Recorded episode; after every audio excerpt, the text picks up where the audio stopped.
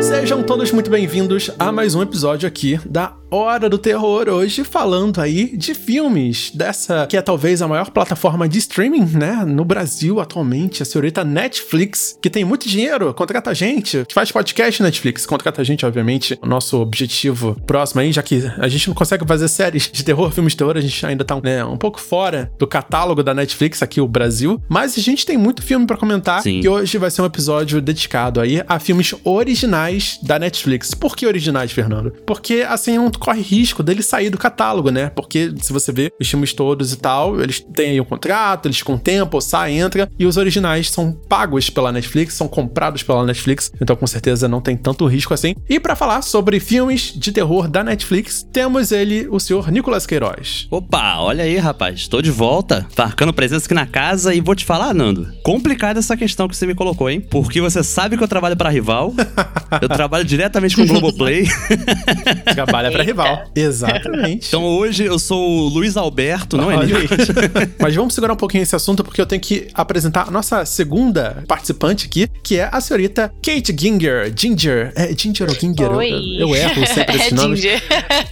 É Ginger, lá do canal do YouTube. Sim, eu tô aqui pela primeira vez. Primeiro podcast? Sim, primeiro podcast da vida. Que absurdo. Não só o do Que Fernando. absurdo. É só um começo. Isso é uma droga que você vai Eita. iniciar e já era. Ela é mais participante, né? Que você participa, não tem que editar, não tem que fazer nada e aparece o episódio bonito. Acho ótimo. Não gagueja, não fala errado. É aquela edição maravilhosa. Eu acho ótimo. Viu? Estamos aqui pra te apresentar esse incrível Eu mundo. só imagino como é. É bom ficar nessa posição de só imaginar, porque dá trabalho. Oh. O Nicolas, então, inventa mais ideia. Meu Deus do céu, que trabalho que ele tem. e a gente continua esse papo logo depois da vinheta.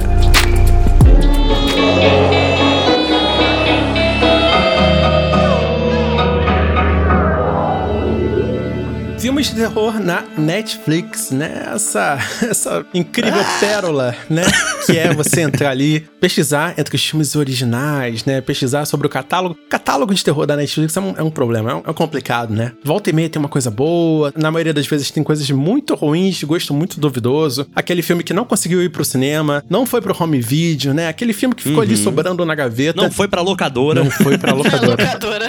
E ao mesmo tempo, ele recebe esse fenômeno, né, de ser distribuído aí pra mais de 100 países, 150 países, o mundo todo assiste ele, né? Isso é uma condição muito doida, né? Você tem um filme de qualidade meio duvidosa, às vezes, mas por ter sido adquirido pela Netflix, você ganha uma projeção É. bizarra, assim, né? Tem vários. É um canhão, né, que divulga esse filme. Vários diretores, né? Cresceram demais aí na Netflix. O próprio Mike Flanagan, putz, ele bombou muito. Ah, verdade. Começou com óculos, né? Começou com alguns filmes ali, Rush, A Morte Ouve, alguns filmes que não são originais da Netflix. Amo. E aí depois veio e, e ganhou a projeção que foi, né? Com Maldição da Residência Rio. Sim, sim. É engraçado porque é uma curva, né, Nando? Eu acho que assim, eu conheci a Netflix em 2013 e na época foi mind blow total, né? Tipo, caramba, que incrível, tem uma plataforma de streaming de qualidade. E tudo que era original Netflix era sinônimo de qualidade naquela época, né? Era uma coisa assim que era indubitável, sabe? E aí quando vai crescendo, vai expandindo, vai aumentando o catálogo e vai aumentando principalmente o catálogo de originais, essa coisa começa a ficar meio difusa, sabe? Eu acho que especificamente falando de gênero, né, de filme de terror, a gente não teve experiências muito boas. Eu acho que, inclusive, tem um capítulo que as pessoas, os ouvintes do HDT, não sabem que o último podcast praticamente morreu por causa disso. ah, é verdade? Eu não tô lembrado A disso. última temporada. Ah, olha aí. Eu vou até que relembrar isso aí, porque eu não tava lembrando, não. Lembra do episódio sobre Vende esta, esta casa? Ah, meu Deus do céu. Cara, que desgraça. Eu acho que isso é o desejo de aumentar o catálogo, simplesmente. Deixar o catálogo bem gordinho. Tem mais opção. É. É uma estratégia, né? Não deixa de ser. É, no de terror eu não acho muito interessante, não. Pra todos os outros gêneros, eles trazem coisas super legais nos originais. Agora, no terror, não tá tão interessante assim, pelo menos não atualmente. Porque em relação aos outros gêneros, eles trazem coisa melhor aí no terror, não. Eu acho que é a audiência mesmo. Tem mais audiência pros outros gêneros do que pro Hum. terror. E talvez tenha aquele preconceito, né? Do terror ser um gênero barato. Exatamente. É verdade. Não se investe tanto, né? Ah, com muito pouco você faz um sustinho aqui, outro ali, e o público não é exigente, sabe? Tem essa visão estereotipada, né? Até no cinema tinha isso. Uhum. Às vezes um filme estreava lá fora de terror não estreava aqui. Porque o público aqui é muito menor pro terror. Tanto que a maioria dos filmes que a gente acaba recomendando é voltado mais pro suspense, né? Porque aí você vai ter um público um pouco maior, né? Talvez, né? Não é aquele público que tá atrás de sustos, aquelas grandes emoções, assim, aquele pipocão, né? Mas sim de histórias que engajam, histórias que você fica preso ali querendo saber o que tá acontecendo, né? A gente teve vários filmes que foram meio que nesse caminho. A gente tem aí o suspense com algumas coisinhas de terror, que é O Diabo de Cada Dia, acabou de lançar aí da Netflix, merece é. ser comentado depois. E também a plataforma, né? Que é um quase um experimento político-social com cenas de terror, com suspense, com ficção científica. Então, assim, eu acho que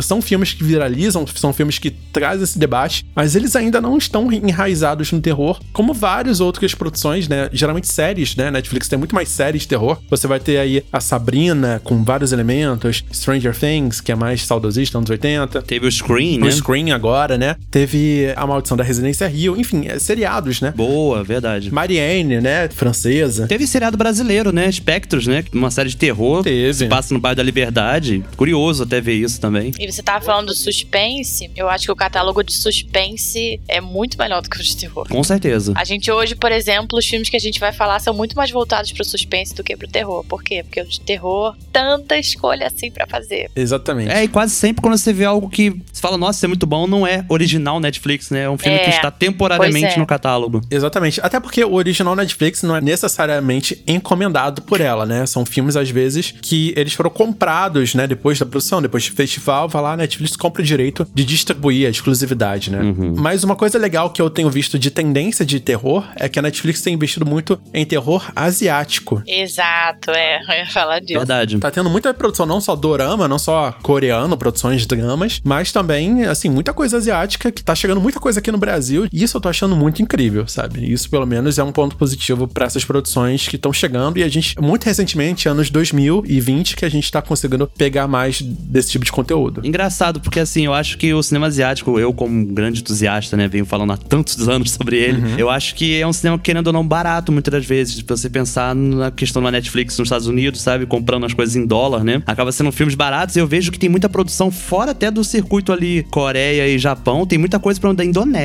tem coisa de outros países mesmo. Teve da Índia recentemente também, a gente viu aí o Bulbul, né? Isso. É curioso isso tá no catálogo da Netflix, sabe? Teve um que eu vi que era 11,59, é um filme de Singapura. Uhum. Então, assim, devem ser filmes que é baratíssimo para eles, sabe? Sim, sim. Teve um que eu fiz resenha no canal, que é o Munafik 2. É islâmico, é um filme de terror islâmico, ultra religioso, assim. O primeiro filme é bem legal, é muito bom, tem várias reviravoltas. O segundo é muito focado na religião mesmo. O segundo é muito. Deus tá no comando e é um exorcismo muito pesado, assim, de religião. Um pouco desproporcional até. O final é bizarro. Uhum. Mas chega de falar do catálogo da Netflix, a gente tá aqui para cada um escolher um filme, a gente vai recomendar aqui para vocês. Então, eu vou começar aqui pela primeira vez. Eu não vou pedir para nenhum convidado aqui recomendar o filme agora. Eu vou começar falando do meu, porque o meu Boa. é um pouco mais antigo e eu acho que muita gente já viu. E aí eu vou deixar os lançamentos, as novidades um pouco mais pra frente. Eu vou começar aqui recomendando um filme coreano chamado Rastros de um Sequestro de 2017. Rastros de um Sequestro é um filme de suspense coreano, onde um rapaz tá ali se mudando para uma casa nova e ele tem um irmão exemplar, um irmão maravilhoso que é super inteligente, é estudioso, carismático, todo mundo ama o irmão dele. E aí do nada o irmão é sequestrado. E aí a família fica preocupadíssima, fica todo mundo preocupado e alguns dias depois o irmão retorna. Mas aí quando ele retorna, esse irmão, ele meio que vira outra pessoa e não se lembra de nada que aconteceu nos últimos dias. E aí, meu amigo, começa uma loucura para esse nosso rapaz, esse protagonista, tentar desvendar o que, que tá acontecendo, por que, que o irmão está agindo dessa forma super estranha. Olha aí. Na metade do filme, você entende uma reviravolta que eu não vi chegar em momento nenhum é um dos roteiros mais originais que eu vi nos últimos anos, assim, de verdade. Eu não vou dizer originais no sentido de possibilidades, é uma coisa impossível de, sabe, aquela fantasia, aquela ficção científica. Mas assim, eles se propuseram a fazer uma ideia e conseguiram executar ela de forma incrível. E o final é muito satisfatório. Então, assim, para mim, é uma recomendação muito sólida. É um filme de suspense, mas ele tem vários elementos de terror, alguns elementos psicológicos, mas também alguns jump scares, né? Você vai ter uma mistura ali para saber o que que tá acontecendo. E é muito incrível. É um filme que me surpreendeu bastante. E é cara, é um daqueles poucos filmes que você não dá para prever o que vai acontecer. Ah, isso daí se tratando de suspense coreano. Eu vim falando até desse gênero específico, né? Que é muito particular da Coreia mesmo. A Coreia do Sul tem umas produções de suspense incríveis, sabe? Eu acho justamente por conta da surpresa, né? Da forma como esses plot twists acontecem. Eu acho que diz respeito muito até uma estrutura de narrativa asiática. Que quando eu comecei a me interessar por esse tipo de cinema, né? Eu fui tentar entender tipo, como é que eles constroem esse tipo de roteiro. E aí eu cheguei a um, uma fórmula que eles chamam de Kishotenketsu, que é uma fórmula de roteiro que é interessante se explicar pra galera saber. Ela tem um desenvolvimento bem diferente do Ocidente, porque a gente no Ocidente tá muito ligado ao conflito apenas, sabe? Tudo tem que haver um conflito para você superar esse conflito, chegar a um clímax, né? Aquela fórmula que a gente já conhece. E lá, normalmente, é uma, uma estrutura que ela tem uma introdução, ela tem um, normalmente um segundo passo, que é o desenvolvimento daquela construção, né? Tipo, mostrar para onde aquilo vai evoluir. E a terceira parte não tem nada a ver com o que foi apresentado até então. Nada. e a quarta parte concilia, que seria o final, né? Concilia essa ideia que foi apresentada na terceira. E isso daí tá em tudo, assim. Tem gente que analisa Super Mario Bros. e percebe essas estruturas por trás dessas produções asiáticas, né? Mas eu acho que o grande lance é, tipo, cara, Old Boy, né? Olha Filme aí. coreano quem não lembra de Old Boy? Tem vários maravilhosos. Old Boy, tem I Saw the Devil, né? Que é Ouviu o Demônio, Uhum. Handphone. Enfim, esse que você falou especificamente eu ainda não vi, mas já tô curioso só pra saber que ele é da Coreia do Sul, suspense. Cheio de plot twist, eu tenho a impressão que deve ser muito bom mesmo. Terror coreano, Kate. Assim, tem um que eu gosto bastante, que teve até uma versão americana. E eu, incrivelmente, gostei mais da versão americana, que foi Medo. Porque a versão coreana, ela é realmente muito confusa. Quando eu assisti, achei super legal. Mas o final não dá pra você entender exatamente o que, que tá acontecendo ali. Aí quando você assiste a versão americana, ela é muito mais, vamos dizer assim, explicadinha, mais mastigada. Ah. E aí sim eu consegui entender a história toda. Em coreano, eles colocaram um nome como Medo, traduzido, é claro. Aham. Só que a versão americana ficou com o nome de O Mistério das Duas Irmãs, vocês já devem ter visto. Ah, sim, sim, já vi. Olha, eu, Eu não vi. adoro. Confesso pra você que eu não vi. Nem o americano, nem o coreano. Vi, muito bom. Não, nenhum nem outro. Mas não vi o americano, vi só o coreano só. É? Gostei bastante, o coreano achei bem bom. Água Negra é outro ótimo. Boa. Ah, verdade, olha aí. Esse é maravilhoso É. também. Também tem versão americana, mas esse eu já gostei mais da coreana. E a versão americana é do Walter Salles, diretor brasileiro. É, esse eu nem sabia. Que inclusive recentemente tá na lista de cineasta mais rico do mundo. Que isso? Nossa. Por conta do lance do Instituto Moreira Salles, ele tá dividindo esse posto com o Jorge Lucas. Que loucura. Olha aí. Mas porque Jorge Lucas é só dono de Star Wars, né? Fernando, eu não tô acreditando que você não viu o Mistério das Duas Irmãs. Eu não vi. É um filme que tá no meu radar há muito tempo. Rapaz, veja esse filme. Mas veja o coreano, Nando. Tá na Netflix, inclusive, o coreano, eu acho. E o segundo filme que a gente vai comentar aqui é o filme recomendado pela Kate Surita Kate. Traga o filme pra gente. Qual a sua recomendação da Netflix? A minha recomendação é o filme I Am Mother, que a gente estava conversando sobre ele ter os gêneros de ficção científica e suspense. Eu acho que ele pula muito pro lado da ficção científica porque ele passa em um mundo pós-apocalíptico. A humanidade foi toda extinta e existe um bunker que ele foi programado automaticamente para trazer a humanidade de volta. Existem vários embriões lá embaixo e existe um robô controlando tudo e vai fazer a humanidade voltar. Ele vai primeiro uma pessoa só. Dessa pessoa ele cuida por muitos e muitos anos. Ela cresce, a gente acompanha ela adolescente e ela começa a ter as dúvidas dela. Por que, que só tô eu aqui? Com a robô que ela chama de mãe, né? Esse que é o nome do filme. I am Mother. A Mother é a robô. E ela se faz essa pergunta: o que, que aconteceu com a humanidade? Ela começa a ter as dúvidas dela, e nisso que ela tem as dúvidas, acontece um pequeno incidente dentro daquela base que entra um bichinho lá. E aí que ela descobre, ela começa a desconfiar que tem alguma coisa de estranho ali. Como é que um bichinho entrou ali se lá fora tá tudo acabado? A raça humana foi extinta, a terra tá tudo acabada. Como é que tem um bicho ali? E aí que ela começa a ir atrás e ela começa a descobrir que nem tudo é exatamente como aquela mãe robô contou pra ela. Hum, olha aí. Esse eu assisti e confesso que eu gostei bastante, né? É um suspense que ele segura muito bem, né? Tipo, você fica intrigado ali pra saber o que, que vai acontecer, né? O que, que são as coisas que ela tá descobrindo. Mas eu acho que o mais importante são as decisões que essa mulher, né? Agora, mulher depois crescida, ela toma. Porque não é simples, né? Não é uma coisa você lutar pela sua sobrevivência ou, tipo assim, tomar decisões. Ah, eu vou depender ou não vou depender desse robô, sabe? Quais são as decisões que estão sendo tomadas? Todas as decisões, né, que a robô, a mãe robô toma, elas são muito dissimuladas, cara. São, tipo, a inteligência artificial feita para satisfazer os nossos desejos humanos, só que conduzindo a gente uma direção lógica, uma direção óbvia, programada para ela, né? Então, nunca essa inteligência consegue fazer decisões emocionais, decisões subjetivas, porque a programação dela faz com que ela haja de uma forma, né? E essa forma, ela é muito imprevisível ao longo do filme. Isso que eu acho mais legal, né? É um grande laboratório. Levanta várias questões, várias suposições. A parte de terror, eu acho que fica mais sobre esse suspense, sobre qual vai ser a atitude da robô quando várias coisas imprevisíveis vão acontecendo e contestando a realidade em que essa jovem cresceu. Você vai levantando dúvidas junto com a protagonista. E aí você fica nessa. E agora? Quem a gente acredita? Então existe esse medo pela protagonista e por outras situações também. Exatamente. Eu fiquei assim o filme inteiro. Será que eu acredito na robô? Será que eu não acredito? Porque ela, ela é realmente uma mãe. Ela é tão meiga, ela faz tudo e ela se preocupa. Que eu acreditei de verdade que uhum. ela era uma mãe, que ela se importava mesmo com aquela menina. É claro que ela se importava também com o futuro da humanidade, né? Que estava extinta. Mas que ela se importava com aquela menina como uma mãe. Então eu fiquei muito nessa dúvida quando a menina começa a descobrir que nem tudo é como parece, começa a desconfiar da mãe. Eu também desconfiava um pouquinho, mas ao mesmo tempo ficava, mas ela é tão fofinha, ela é tão legal, uhum. será? Nossa, sempre desconfio. É. Robô? Não dá, não.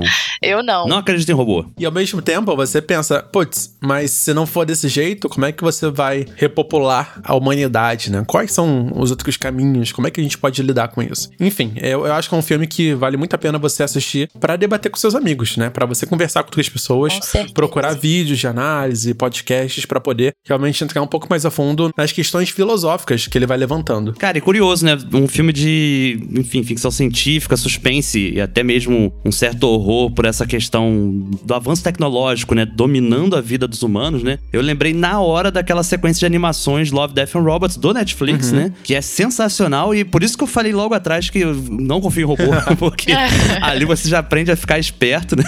Mas, assim, eu, eu, gosto muito desse tipo de assunto e acho que vou dar uma chance também pra esse filme aí. É, exatamente. Essa série é uma série antológica, né? De vários pequenos curtas-metragens. Isso. Com uma curadoria do Tim Miller, Joshua Donna e David Fincher. É verdade, tem o David Fincher. E Jennifer Miller. Enfim, tem um grupo de pessoas que faz essa curadoria e reúne esses curtas-metragens aí de animação. Tem um que tem live action envolvido também, que é o da geladeira. Isso, e são estilos muito diferentes, sabe? Muito diferentes mesmo. Sim. As animações, os tipos de história, mas todos eles envolvem essa ficção científica, né? Que tem alguma coisa relacionada a futurismo, a robôs, a coisas aí biomecânicas, às vezes. Enfim, Isso. é uma série que vale muito a pena ver em complemento ao I Am Mother. Olha aí.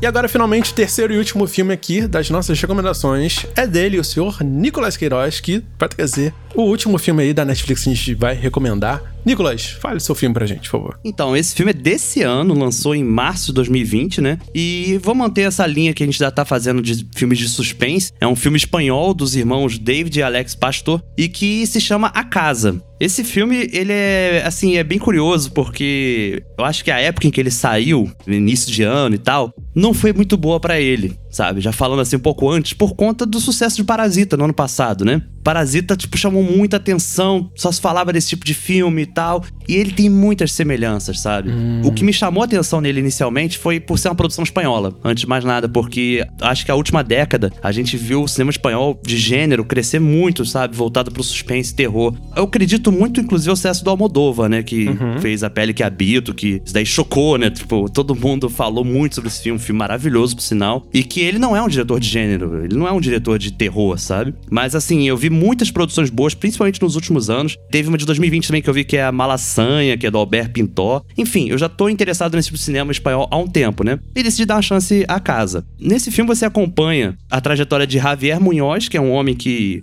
Ele tá numa derrocada na vida dele, ele é um publicitário, ele perdeu o emprego, ele tem uma vida mega luxuosa, ele é obrigado a virar um suburbano, assim dizendo, porque ele não tem dinheiro pra pagar aluguel, né? E assim, à medida que ele vai descendo a ladeira, a cabeça dele não larga a elite. Ele é aquele cara que não aceita ser pobre, ser classe média. Não vou nem dizer pobre, porque até mesmo comparando novamente com o Parasita, eu acho que a família de Parasita é muito mais pobre. Aham, É, sim. é mesmo. Que a família dele, né? E aí, isso acaba virando uma obsessão. Ele acha a chave do antigo apartamento dele, no carro dele, e ele decide dar uma olhada, dar uma espiada, sabe? Isso se torna uma obsessão dele. Ele começa a frequentar a casa que ele morava, ele começa a mimetizar, sabe? A vida daqueles ricos, né? E, assim, até a família dele consegue se adequar de certa forma, sabe? A esse tipo de vida nova, enfrentar as dificuldades, enquanto que ele não. E aí ele decide se aproximar dessa família, né? A partir daí, realmente, acho que é muito spoiler, sabe? Que eu poderia fazer, né? É, vai ser muito spoiler mesmo. Mas é, é um filme de virada, né? Assim, ele é um filme que ele é muito baseado no conceito do Stalker, né? A gente tem inúmeros filmes ao longo do- da história de cinema de Stalker, né? Eu acho que é um tipo de assunto que Aham. sempre tem histórias novas pra render. E o que eu gosto desse filme é justamente porque normalmente se mostra o conflito de classe entre dois grupos, né? Você tem um grupo de pobres, um grupo de rico e como que um oprime, né? Como é que o outro é oprimido.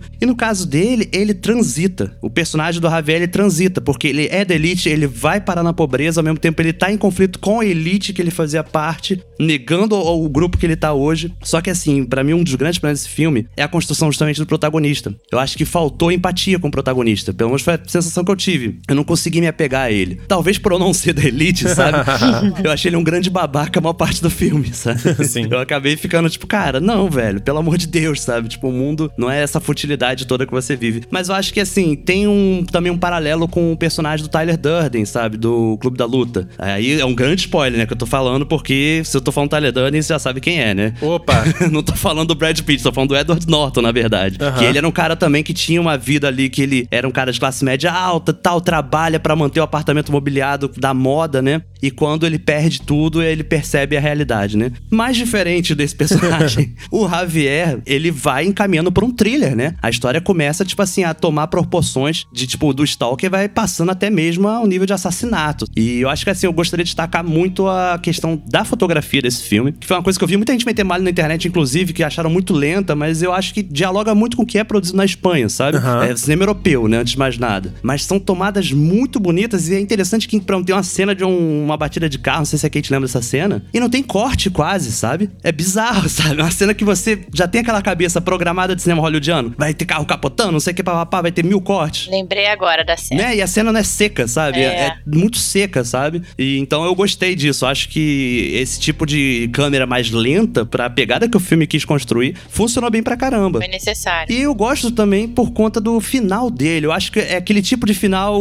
Inception, sabe? É o final que você vai discutir com seus amigos, e aí, afinal, o que, que aconteceu, né? Fica uma certa dúvida aí. Eu acho que vale a discussão. Porém, ele tem esse, esse contra, né? De ele saiu muito próximo ao Parasita. Muita gente vai comparar. Tem gente que compara ele com o Poço também, que é da Netflix. Mas esse eu já acho um pouco diferente já. Mas ele é um filme que debate essa questão de conflito de classes, né? Sim, sim. É muito diferente a pegada de O Poço pra ele, mas o Parasita realmente tem muita semelhança. Muita, né? Inclusive, tem uma cena que me lembra muito Parasita, que é a cena do cheiro. Acho que vale destacar essa cena, né? Porque a esposa dele tá trabalhando num- numa loja, né? Um comércio. E aí ele sente nojo do cheiro dela, que ela tem um cheiro de alvejante, que ela limpou, assim, um balcão, sabe? A loja antes de voltar pra casa. E ele sente nojo do cheiro dela, que é um cheiro de pobre, esse cheiro de alvejante. E aí tem aquela cena icônica do Parasita, né? Que o cara reclama com a esposa do cheiro do motorista, né? E aí ele tá ouvindo aquilo assim, ele, tipo, fica mega, né? Que é um cheiro de pobre, sabe? Enfurecido, é. É, eu achei que isso bem, assim, teve essa relação ali na hora. Eu falei, caramba, lembrou muito Parasita essa cena, sabe? Mas uma lembrança boa, né? Não de plágio, obviamente. É, claro, é um tipo de comentário social que o filme se propõe ter também. Sim. Até porque eu acho que eles foram produzidos praticamente ao mesmo tempo, né? Eles Sim, é saíram muito próximo. próximos um ao outro, é. E acho que tem muito a ver com o que a gente tá vivendo no mundo, né? Porque esses últimos anos tem saído filmes assim, eu acho que toda essa questão de polaridade política que tá acontecendo não só no Brasil, mas no mundo todo, né? Suscita esse tipo de discussão. Você teve o Bong Joon-ho fazendo Parasita e tem esses irmãos Pastor fazendo A Casa. Acho que Bacurau também lembra bastante nesses aspectos, sabe? Bacurau também trata de luta de classes. Então acho, pô, acho bacana mesmo, sabe? Tornar essa discussão na, na sétima arte, né? No entretenimento. E em diferentes gêneros que isso pode ter. Sim, com certeza. Você tava falando que você ouviu gente falando que era lento o filme. Aham. Aham. Eu também achei o início um pouquinho lento, não tava tão interessada assim. Até que eu vi onde é que ele queria chegar, que era a evolução do personagem, né? Que o Javier no início ele é uma coisa e no final É ele é outra completamente diferente. Tá certo que desde o início a gente vê que ele é uma pessoa que não tá nem um pouco feliz com a vida dele. Mas no início não dá pra imaginar que ele vai fazer as coisas que ele faz. As consequências, né? É, exatamente. Até onde ele vai pra ter aquela vida de volta. No início a gente não imagina isso. Então foi muito boa a transição, na minha opinião. Ele começa lento mesmo, mas isso foi necessário pra essa transição que ele teve pra mostrar o personagem bem diferente no final. Realmente, eu acho que funciona, né? Eu também concordo com isso, dessa lentidão. Mas, assim, tem algumas coisas que é interessante observar também, que é um filme de detalhes, né? Sim. Ele tem muitos detalhes, tem muito símbolo. Tanto que um dos grandes detalhes que as pessoas têm que prestar atenção é os elementos da casa. Porque ele vai ter o choque entre a casa rica e a casa pobre. E alguns elementos se repetem ali e são muito chaves pra essas discussões que o filme suscita. Isso eu achei bem legal. E assim, é um filme que também pode dar gatilho em alguns aspectos. Acho que é bom levantar isso, né? Ah, sim, com Porque ele certeza. trata de alguns assuntos como pedofilia. Ah, é. verdade. Isso também, assim, não tem nenhuma cena explícita, mas é como é um assunto recorrente ali também na trama, eu acho que vale a pena destacar, né? Essa parte aí, eu vi muita gente falando que achou um pouco desnecessária do filme, porque não levou a lugar nenhum essa história. Não sei se você concorda. Mas realmente, isso é uma coisa que foi colocada ali. Às vezes parece que foi só pra encher linguiça. Porque não, realmente não levou a lugar nenhum. É, eu não sei. Assim, como não teve nada explícito de fato, realmente não me incomodou. É mais assim, é sugerido que é o lance da calcinha da garota, né? Da câmera. é. Isso, da câmera que o cara pede pro jardineiro pra instalar, né? É. Mas não teve nada explícito. É porque eu lembro desse filme assim, meio. Eu vi ele com, entre outros filmes, então. É, então, não, não alterou em nada, não adicionou em nada também. Aham. A única coisa que eu consigo pensar é que isso serviu pra gente ver até onde o Javier vai. É, um limite moral. Mas também serviu pra criar um pouquinho de empatia por ele, coisa que não era pra ter.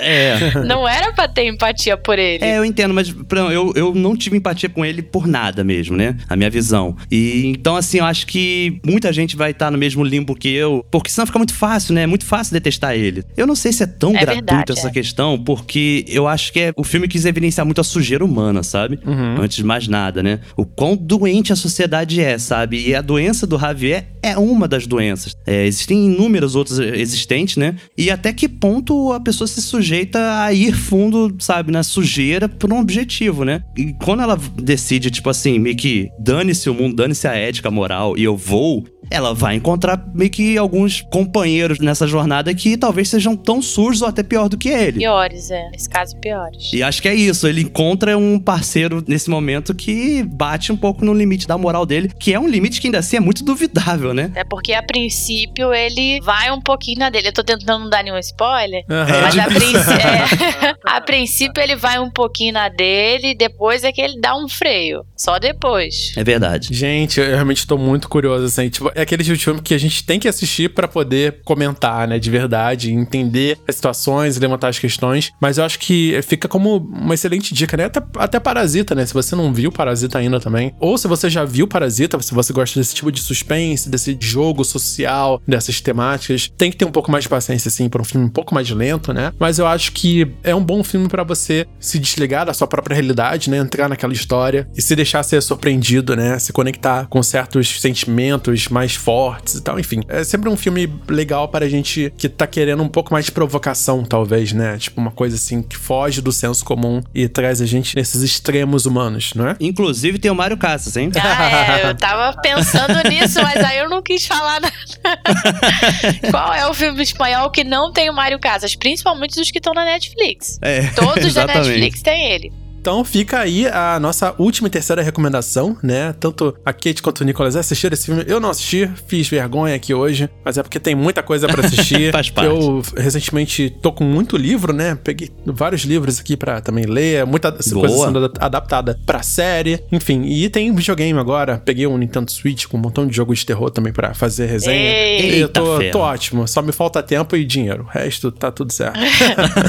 Todos Dá nós. pra fazer maratona aí, gravar vários vídeos, hein, pro canal. Nossa, é verdade. Olha aí, ó. ó, pressão, pressão. Aproveita o Halloween, o mês do Halloween. Me preparando aqui já, nossa. Halloween vai ter vídeo todos os dias e podcast também. Aí quer matar o garoto, né? É podcast, nem eu aguento ouvir. Eu vou fazer vídeo todo dia, mas podcast não. Eu acho que eu vou começar a fazer vídeo agora, então, né? Pra dar tempo de sair vídeo todo dia. Fazer 31 vídeos. É loucura, mas acho que vale a pena. Acho que as pessoas que amam o Halloween, né? Amam o mês de terror, né? Acho que elas merecem se engajar dessa forma, com certeza acho que vale muito a pena. E aqui chegamos no final de mais um HDT aí para recomendar filmes para vocês. E eu queria agradecer demais a participação da senhorita Kate Ginger. Obrigada pelo convite. Falou certo tá- agora. agora sim, perturbem o Fernando pra ele gravar comigo, porque eu já chamei ele umas três vezes. ele Olha fica aí. só me Eu enrolando. não gravo nem comigo, imagina com os outros. Eu tenho que, tenho que- vou gravar de novo meus, meus vídeos, mas eu- a gente grava assim, com certeza. Onde é que o pessoal pode te encontrar nas internet, Kate? Meu canal é de terror também, assim como o Fernando. Falo de filmes de terror e suspense e séries de todos os gêneros. A maioria é terror, né? Como sempre. Boa. Mas eu falo de séries de todos os gêneros. É youtube.com.br Kate Ginger. O link vai estar ali na descrição. Eu gosto Sensacional. muito do- dos vídeos da Kate, porque são vídeos um pouco mais curtinhos. São os vídeos que, tipo assim, não fica ali 15, 20 minutos com aquelas análises doidas. Acho assim, pra quem tá procurando dicas, né? Acho que é muito legal maratonar, ver vários vídeos seguidos aí. Então fica aí minha recomendação do canal da Kate. Obrigada. O link vai estar na descrição. E temos também o senhor Nicolas Queiroz, que é a pessoa fixa aqui dessa nova temporada do HDT. Nicolas, onde as pessoas te encontram? Rapaz, com muita honra que eu faço parte desse projeto aí, que é um projeto que, antes de mais nada, eu sou muito fã, desde o Pod Olha aí. Terror, né? Mas a galera quiser me encontrar nas interwebs, só buscar lá o arroba Nicolas Queiroz em todas as redes sociais, Facebook, né, Twitter, Instagram. Queiroz com S, por favor. E nos podcasts você pode me encontrar em todos os agregadores aí com o This is Brasil, que é um podcast de comédia, onde a gente promete resgatar o Brasil dele mesmo através dos áudios do WhatsApp. Eu e meu amigo jornalista Pedro Duarte, escritor, baiano, um homem sexy, moreno.